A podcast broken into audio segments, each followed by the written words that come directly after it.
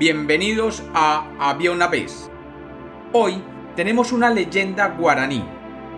Bienvenidos de nuevo a Había una vez. Espero que lo disfruten. Había una vez. Había una vez en un mundo guaraní, en lo que hoy conocemos como el río Iguazú, una serpiente enorme que recorría el cauce del río, protegiéndolo. Esta serpiente llamada Boy era hija del dios Tupá, que era el creador del universo y de todos los seres vivos.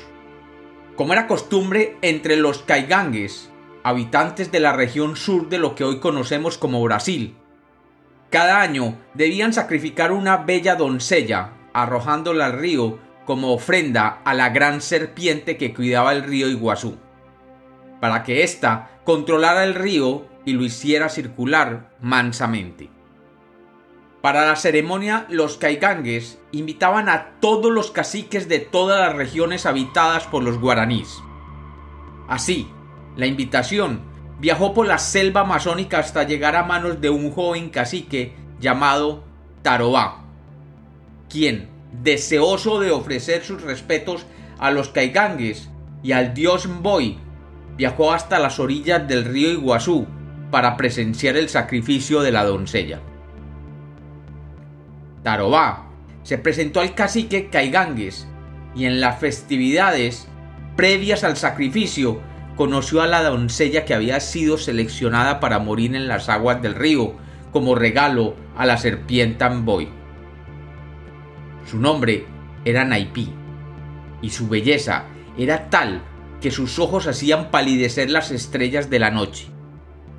El cacique Tarobá quedó inmediatamente prendido y enamorado por la resplandeciente belleza de esta joven.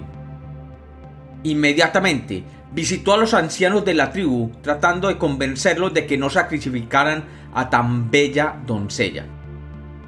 Pero el rito ya había comenzado y no era posible considerar otra doncella para reemplazar a la bella Naipí.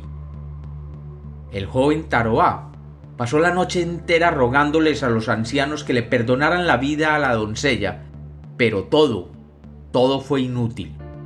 Desesperado por pensar en perder a su doncella, Tarobá decidió raptarla. Y aprovechando la última oscuridad de la noche, se acercó al lugar donde tenían retenida a la muchacha y tomándola en sus brazos, la llevó hasta su canoa. Y comenzó a remar río arriba con todas sus fuerzas para alejarse de la aldea. Pero la serpiente en Boy que recorría permanentemente el río apaciguándolo. Vio cómo el joven cacique se trataba de llevar a la doncella que sería parte del sacrificio a la mañana siguiente.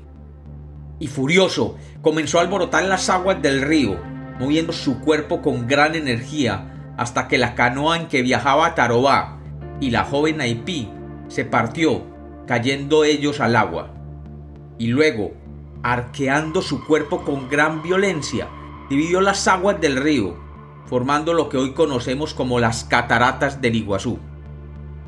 Los dos jóvenes fueron arrastrados por el río, pero la vengativa serpiente, temiendo que el amor los uniera en el más allá, tomó a la bella Naipí y la convirtió en la roca central de la catarata, para que su cabellera siempre fuera castigada y arrastrada por las aguas perpetuas del río.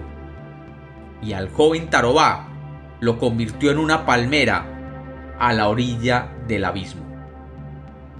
Y dice la leyenda que el vengativo Envoy se sumergió en lo que hoy se conoce como la garganta del diablo, para vigilar desde allí que la joven Naipí permanezca separada de su joven cacique, que la mira desde la orilla convertido en una palmera y así asegurarse que nunca puedan consumar su amor.